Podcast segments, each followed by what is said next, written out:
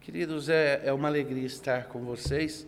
Às vezes a gente usa as palavras de uma forma tão habitual que ela fica esvaziada de significado, mas eu os saúdo como queridos porque vocês são, sobretudo, queridos do Senhor Jesus Cristo, e isso faz com que sejamos família, é, de uma forma muito concreta e muito real.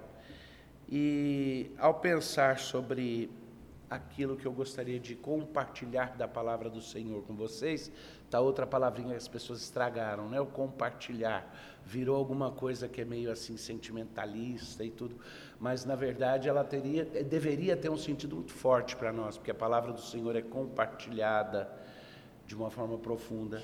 É, é, é, um momento de celebração, é um momento de contar os, os 150 anos da igreja, os 158 anos de uh, presença presbiteriana aqui em Sorocaba. É, meu tataravô saiu daqui para ir construir o prédio número 1 lá do Mackenzie, onde, pela graça de Deus, até o momento eu tenho o privilégio de servir. Mas à medida que eu pensava o que é que eu compartilho nesse momento, mas que não seja só ah, algo barato e de natureza somente congratulatória. Como é que eu falo alguma coisa que possa edificar? E uma das coisas que tem é, sido presente na minha pregação nos últimos anos é uma preocupação muito real com as questões de identidade da igreja. E nossa, nós vivemos numa sociedade que está em crise. Às vezes até a expressão é usada, crise identitária mesmo, crise de identidade. É, e a igreja enfrenta certos dilemas para saber exatamente quem ela é, para saber exatamente seu papel. Isso acontece com a nossa denominação, isso acontece é, com o cristianismo no Brasil, ah, mas eu acho que é um problema mais geral. Houve época no passado no qual nós experimentávamos um, experimentávamos um mundo no qual as pessoas definiam sua identidade por aquilo que faziam, né? Olá, quem é você? Eu sou fulano de tal, advogado. Eu sou fulano de tal, é, professor. Ah, eu sou fulano e cada um se identificava assim. Haviam diferentes maneiras de fincar um senso de identidade. É, e quando falávamos de igreja presbiteriana, nós tínhamos uma noção clara do que falávamos. Esse é um mundo no qual tudo parece estar em metamorfose. E nosso país, em particular, a nossa cultura, não pode esquecer que ela é a cultura, os mais velhos aqui com certeza vão lembrar, ela é a cultura de um Mário de Andrade, ela é a cultura descrita em Macunaíma, onde a pessoa vira loiro numa hora, índio na outra, lagarta na outra e trem na outra. Há uma descontinuidade de identidade. Para os mais jovens ou que talvez não tenham lido o, o, o Macunaíma, é, é aquele cantor famoso, que agora também é dos velhos, né? Eu falo para os mais jovens, mas é o problema de chegar nos, nos, meados dos 50. Mas tinha lá o Raul Seixas que dizia o quê? Eu prefiro ser uma metamorfose ambulante. Mas essa questão de identidade é bem próxima do Evangelho, da essência do Evangelho. E essas confusões, essas crises, elas dão boas piadas, mas elas são tristes. Tinha um teólogo alemão, Schleiermacher, é, que, cujo nome, Schleiermacher, ironicamente quer dizer fazedor de véus.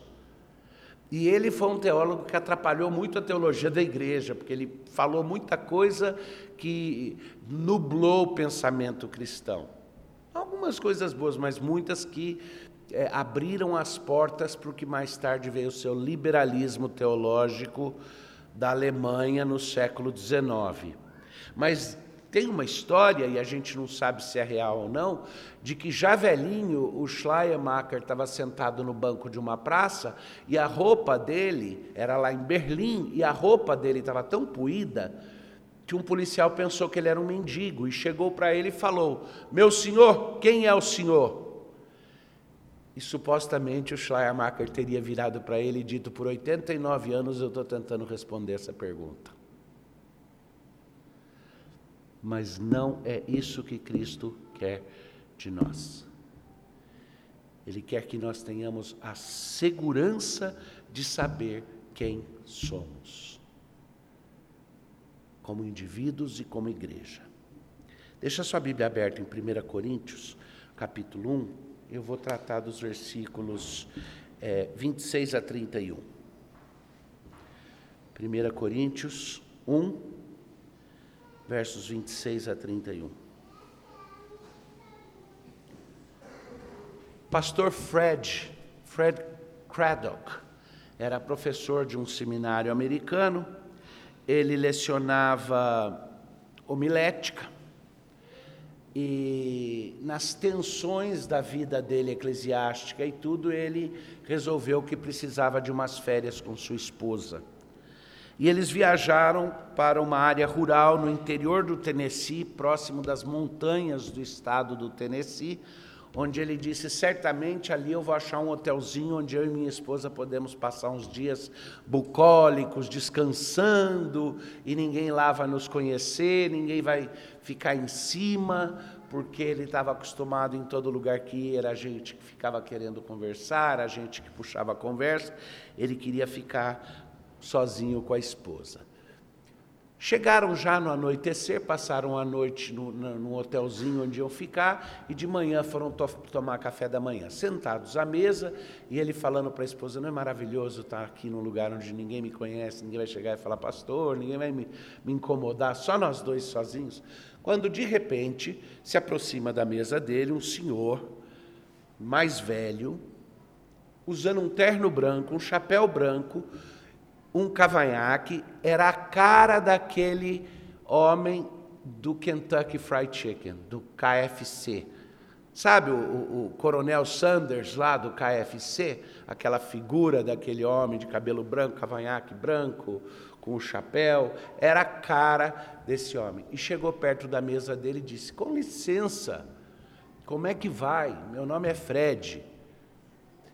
E naquele momento, o, o, o pastor Craddock lá já olhou e falou: é, Pronto, acabou. Agora eu não vou conseguir nem, uh, nem, nem, nem paz aqui. E aí ele se apresentou, né? O homem tinha dito uh, o nome dele só Ben, e o outro então se apresentou. Meu nome é, é Fred. E ele falou: E o que, que o senhor faz? E ele falou: Eu sou pastor. O homem falou: Ah, deixa eu sentar aqui um pouco. Puxou a cadeira e sentou. E o Fred, nessa hora, falou: Pronto, agora que acabou meu café da manhã. O homem sentou e disse: O senhor é pastor? O senhor pastoreia onde? Ele falou: Não, no presente eu sou professor de seminário. E o velho, então, mais interessado, disse a ele: É mesmo? O que, que o senhor leciona? E ele falou: Eu leciono homilética, pregação. E o homem falou: Ah, então eu vou lhe contar uma história que o senhor vai poder usar com seus alunos. E eu imagino se eu estivesse no lugar do professor Fred ali, eu iria dizer: Oh, meu Deus do céu, e agora? Foi-se meu café da manhã. Ser incomodado aqui por esse homem. Mas o homem começou a contar a história para ele. O homem disse: Eu nasci aqui nessa região, que era muito pobre, nasci nas montanhas. A minha mãe engravidou e não sabia identificar quem era meu pai. E por isso eu tive uma infância desgraçada. Todos caçoavam de mim, na escola, na igreja, todos os meninos e meninas me chamavam de filho sem pai, quando não usavam outros nomes. Eu não tinha coragem de andar com a minha mãe pela cidade, eu tentava fingir que ela não era minha mãe, eu vivia me escondendo porque eu nunca tive coragem de olhar as pessoas dessa cidade nos olhos. Até a minha adolescência. E na minha adolescência, eu estudava na escola, saía correndo quando tocava o sinal para não dar tempo de ninguém puxar conversa comigo. E aí o, o, o, pastor Fred e a esposa dele já começaram a ficar meio abalados ao ouvir a história. E ele continuou, ele disse: Eu ia para a igreja e eu saía antes que o culto terminasse. Quando a benção ia começar, eu já levantava e saía correndo, porque eu tinha medo de cumprimentar qualquer pessoa na igreja, porque eles iam tocar o dedo na minha ferida, porque eles iam me perguntar a respeito das coisas que me envergonhavam porque eu não sentia que eu tinha uma identidade diante da igreja, da sociedade. Eu não era ninguém, exceto uma vergonha, um filho sem pai.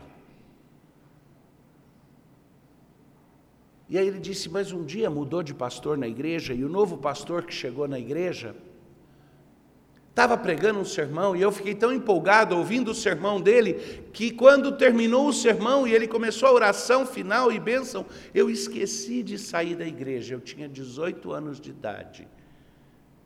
E esqueci de levantar e sair. Quando eu, me, quando eu dei conta, todo mundo já estava levantando e saindo, e havia uma longa fila de cumprimentos e eu não consegui escapar. E para sair de dentro daquela igreja, eu tive que entrar na fila e cumprimentar as pessoas. E eu caminhava com medo, sabendo que eu ia ter que apertar a mão daquele pastor.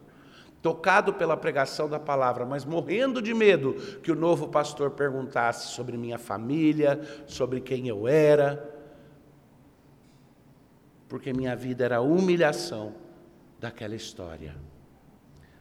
E quando eu cheguei na porta, o pastor estendeu a mão, segurou a minha mão com toda a força, olhou nos meus olhos e disse: E você, meu rapaz, quem é teu papai?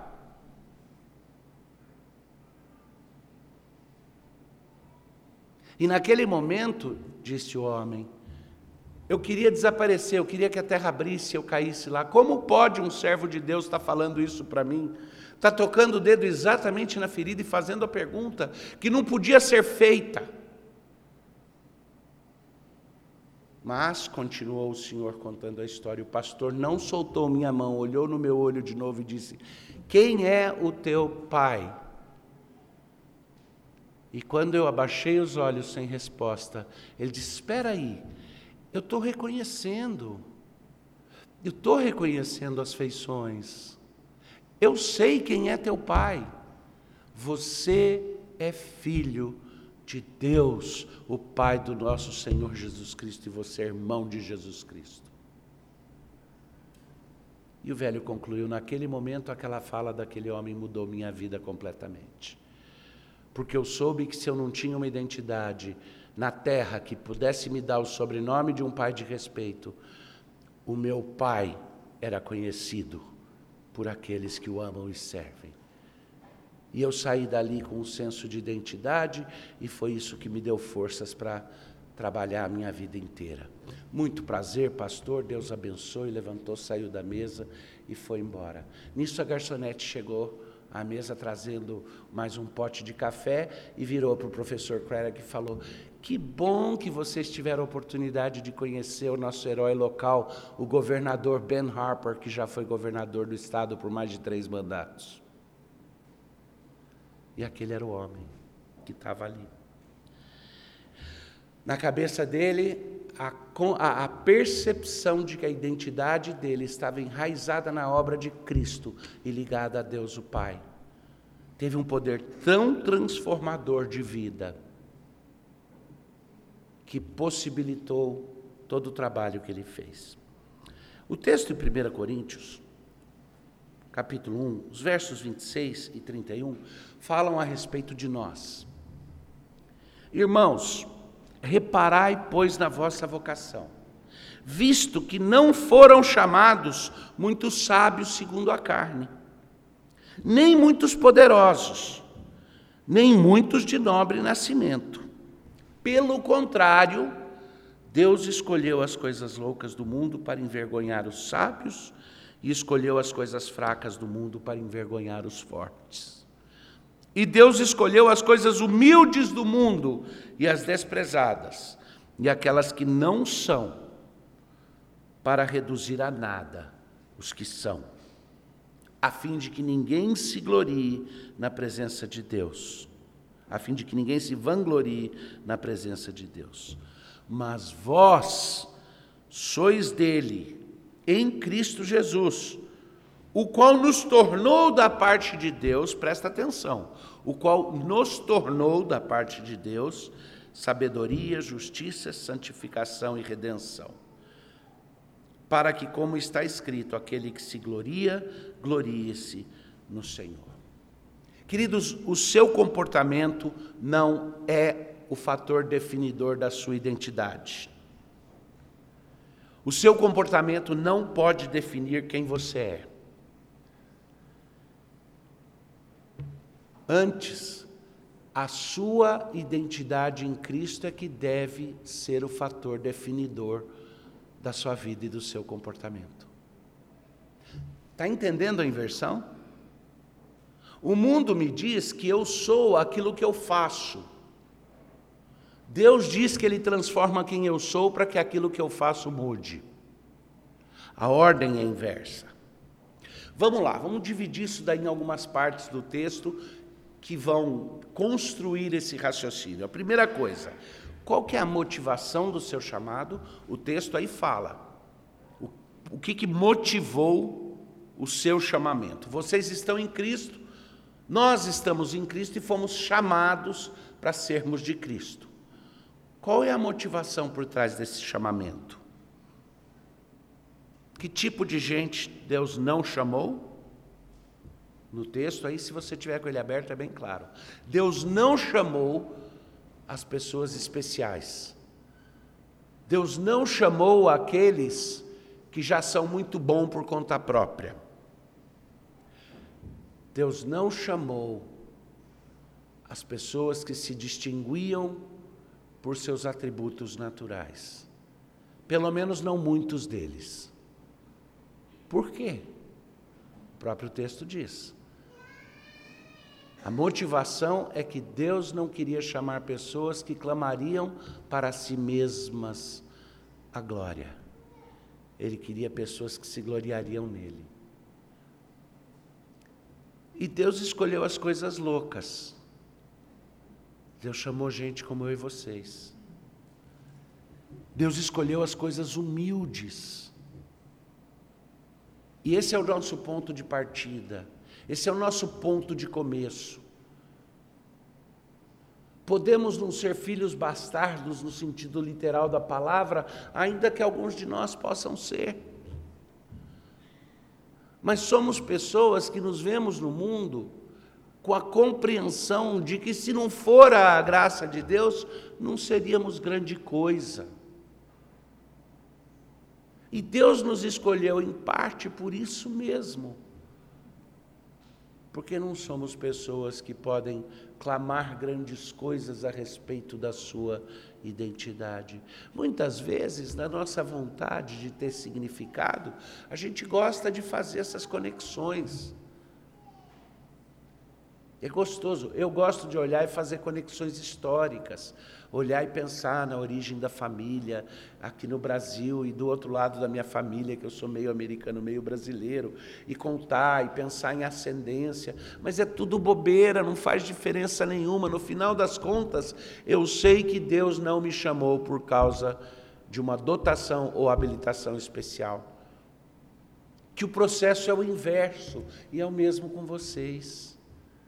Deus não nos chamou porque nós éramos grande coisa, nós nos tornamos grande coisa porque Ele escolheu nos chamar. O caminho é inverso. Então, a motivação do nosso chamamento é bem importante o texto gasta tempo nisso.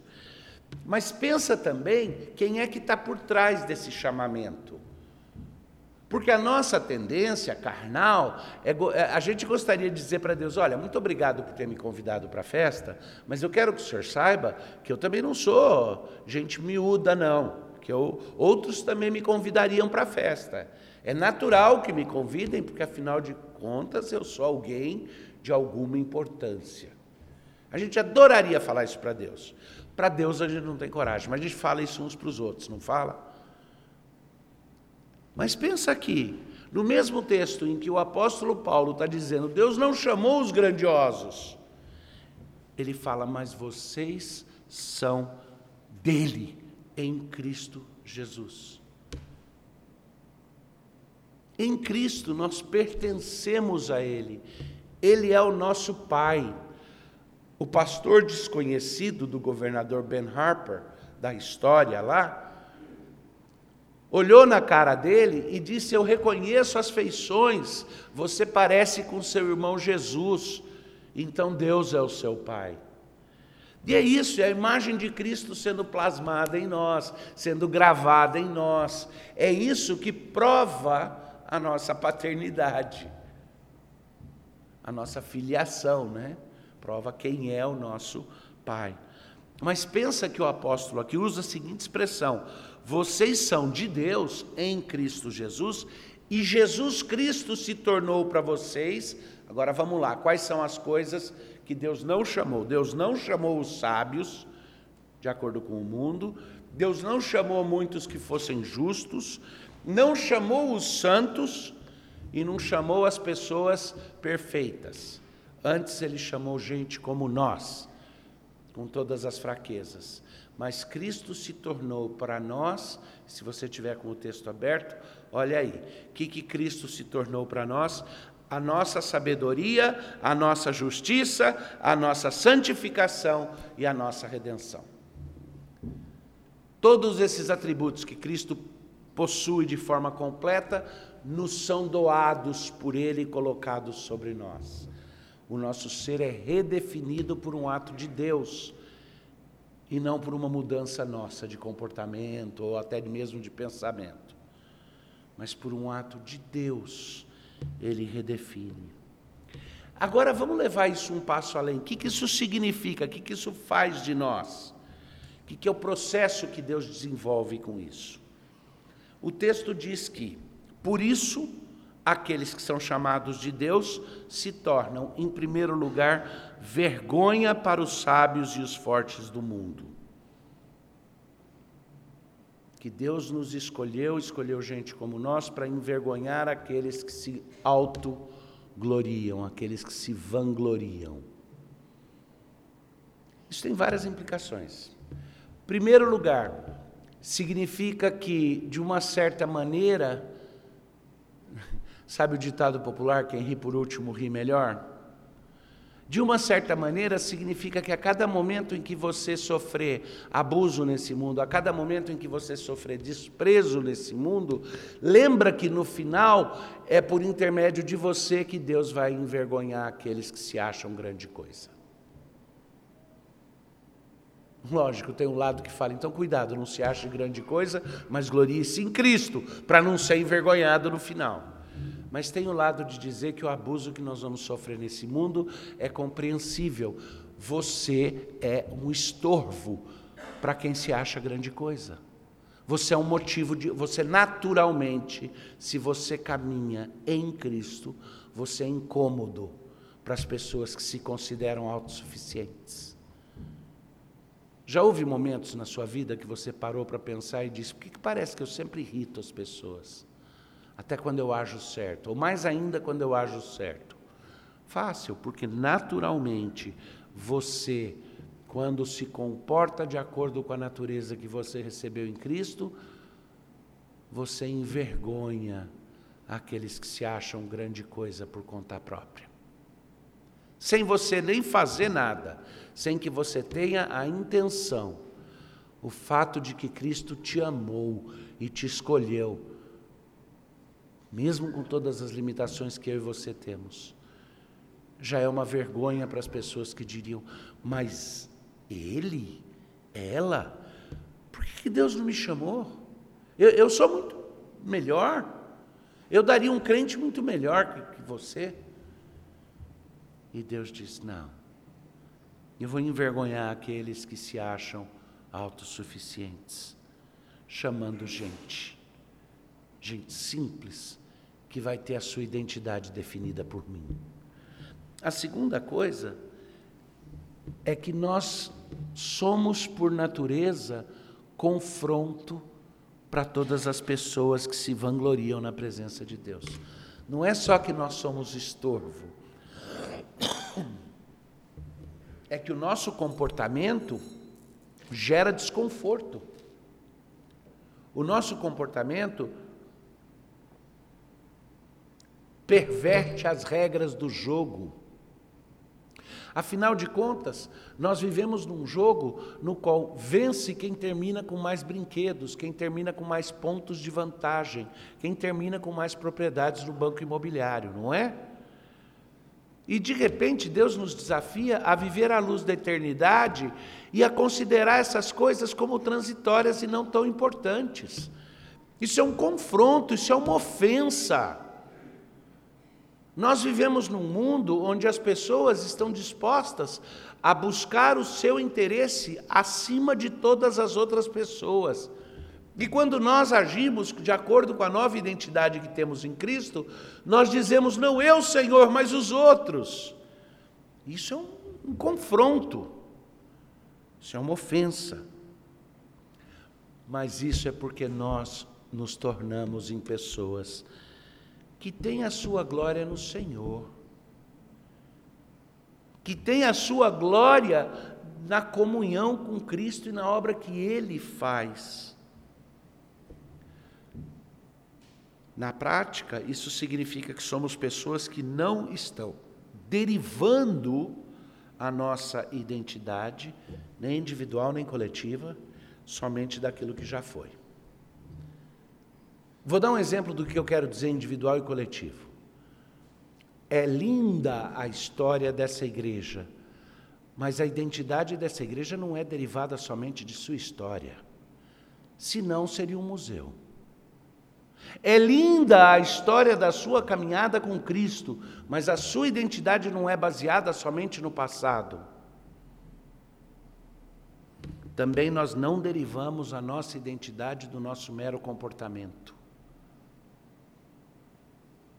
Eu sou aquilo que faço. Nós não somos somente aquilo que fazemos. Nós somos melhores do que aquilo que fazemos em Cristo. Porque o que fazemos, fazemos porque ainda lutamos nessa carne. Porque ainda estamos num momento no qual nosso comportamento ainda não condiz com a nossa nova identidade. Mas a nova identidade não depende do comportamento, ela já nos foi dada em Cristo. Então não somos pessoas que derivam a sua identidade daquilo que já foi, também não derivamos a nossa identidade daquilo que fazemos exatamente hoje. Eu usei o exemplo coletivo da igreja aqui em Sorocaba. A identidade da igreja não é baseada somente em sua história, nem é baseada somente nas atividades que ela faz hoje.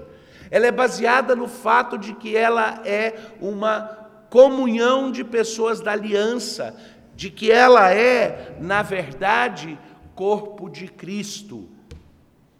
Aliás, se alguma coisa define a identidade desta igreja, é o seu futuro. Por isso que a escatologia é tão importante na teologia reformada. É o que ela será em Cristo quando for apresentada como parte completa da noiva, perfeita e aperfeiçoada pelo próprio Jesus Cristo. Mas no âmbito pessoal, isso significa que a sua identidade não é baseada na sua história, nem só no seu comportamento. Antes, ela é baseada na obra completa de Cristo. E se você souber abraçar a sua identidade em Cristo e deixar que a sua identidade em Cristo defina seus sentimentos, o seu comportamento, o que você vai encontrar é sabedoria, justiça, santificação e redenção. E a nossa luta aqui na Terra é essa. Eu quero achar a minha própria identidade, descobrir a minha própria identidade, criar a minha própria identidade pelo meu próprio comportamento e pelas minhas próprias habilidades, ou eu quero saber que a minha identidade vem do fato de que Cristo me adotou e me transformou num filho do Pai. E Ele se propôs a ser para mim sabedoria, justiça, santificação e redenção. Então, se você perguntar quem é Davi Charles Gomes, a minha resposta vai ser um filho do, de Deus o Pai, redimido por Jesus, que em Cristo encontra sabedoria, justiça, santificação e redenção. Não, não, mas eu quero saber quem você realmente é. Isso é quem eu realmente sou. As outras descrições que eu posso te dar são as descrições do que eu fui, do que eu ainda luto e, e, e de algumas características que ainda permanecem em mim. Mas a minha identidade é baseada na nova natureza em Cristo. E o meu comportamento precisa correr atrás da minha nova identidade. Em outras palavras, seja aquilo que você já é, que o seu exterior manifeste aquilo que em Cristo você já é. Essa é a inversão que o apóstolo está fazendo quando ele coloca isso daí. Mas eu queria que vocês lembrassem uma última coisa: o contexto no qual Paulo está falando isso é um contexto único e singular. É o mesmo contexto de alguém que vira para aquele povo e fala: Ou não sabeis que os injustos não herdarão o reino de Deus? Não vos enganeis, nem impuros, nem idólatras, nem adúlteros, nem efeminados, nem sodomitas, nem ladrões, nem avarentos, nem bêbados, nem maldizentes, nem roubadores. E eu sei que a gente olha para essa lista e tem alguns aqui que escandaliza, né? Alguns desses pontos são muito feios, né? Mas Paulo está botando aí o, o, o, o, sodomita, o ladrão, o avarento e o maldizente, tudo na mesma categoria, viu? Isso é, é, é para a gente manter a bola bem, bem baixa, né? fofoqueiro está junto com os outros ali. E ele fala: Não sabeis que nenhum desses vai herdar o reino, nem roubadores, eles não herdarão o reino de Deus. Está lá no capítulo 6, verso 9 em diante. É nesse contexto que ele está discutindo anteriormente a questão de identidade. Mas sabe o que, que ele fala depois de dizer: Não sabeis que tais não herdarão o reino de Deus? E ele dá essa lista. E a gente é muito rápido para pegar essa lista para dizer para os outros: Está vendo? Você vai para o inferno? Estás no inferno, estás no inferno. Mas a gente não lê o finalzinho aqui no versículo 11 do capítulo 6. Tais fostes alguns de vós. Mas vós vos lavastes mas fostes santificados, mas fostes justificados em o nome do Senhor Jesus e no Espírito do nosso Deus. Ele está falando da mudança de identidade. Ele está dizendo que aquele que está em Cristo tem a sua identidade redefinida e que o resto da nossa caminhada com Cristo é tornarmos consistentes com a nova identidade que Ele já nos deu pela graça mediante a fé no Senhor Jesus Cristo. E a gente vive a nossa vida com ansiedade, tentando conquistar um espaço, um respeito, autorrespeito, respeito diante dos outros, como se a gente estivesse correndo atrás de ser alguém e de ser alguma coisa. Quando Deus diz: Não, o ponto de partida é que eu já te adotei e já te dei os méritos de Cristo. A sua luta não tem que ser para ser alguém, você já é por definição. A sua luta é para expressar externamente aquilo que eu já te dei de nova natureza. Porque nós somos filhos do Rei que andamos por aí vivendo como órfãos, mendigando carinho, atenção ou respeito dos outros na rua e não percebendo que a dignidade que o nosso Pai já nos deu já nos torna. É, já torna desnecessário para nós as afirma afirmações que o mundo pode oferecer já nos torna independentes. Mas há uma última coisa. Para que tudo isso? Paulo fala no final. Para que tudo isso? Ele diz com toda clareza. E eu gostaria que vocês me ajudassem aqui a identificar. Para que tudo isso? Por que, que ele escolheu fazer assim? Por que, que ele não escolheu as pessoas que já eram melhorzinhas? Tem tanta gente melhor que eu no mundo, podia escolher os que já estão mais prontinhos e o processo seria mais fácil, talvez. Por que, que ele escolheu gente como nós? E por que, que ele escolheu que ele primeiro nos daria uma nova natureza e aí nos transformaria à luz dessa nova natureza? O texto diz aí, me ajudem. Para que aquele que se gloria, glorie-se no Senhor. Por que é que fomos feitos e criados, senão para glorificar a Deus e gozá-lo para sempre? A nossa alegria, o nosso gozo está em glorificá-lo, em refletir o brilho dele. Então Paulo termina dizendo: para que aquele que se gloria, glorie-se no Senhor. Isso é verdadeira vida, isso é verdadeira alegria. É brilhar com toda a luz que nós podemos refletir do Pai das luzes, e ao final retornar a Ele toda a honra e glória, reconhecendo que a luz vem dele. Vem dele, mas nos faz plenos, satisfeitos e alegres. Que Deus os abençoe como igreja e como indivíduos. E dê para vocês esse senso claro de identidade, que diferente desse nosso mundo que está correndo atrás de descobrir quem eles são, nós já sabemos quem somos. A nossa identidade nos é dada por pressuposto. A nossa luta é só para sermos consistentes com essa nova natureza que já recebemos. Que Deus os abençoe.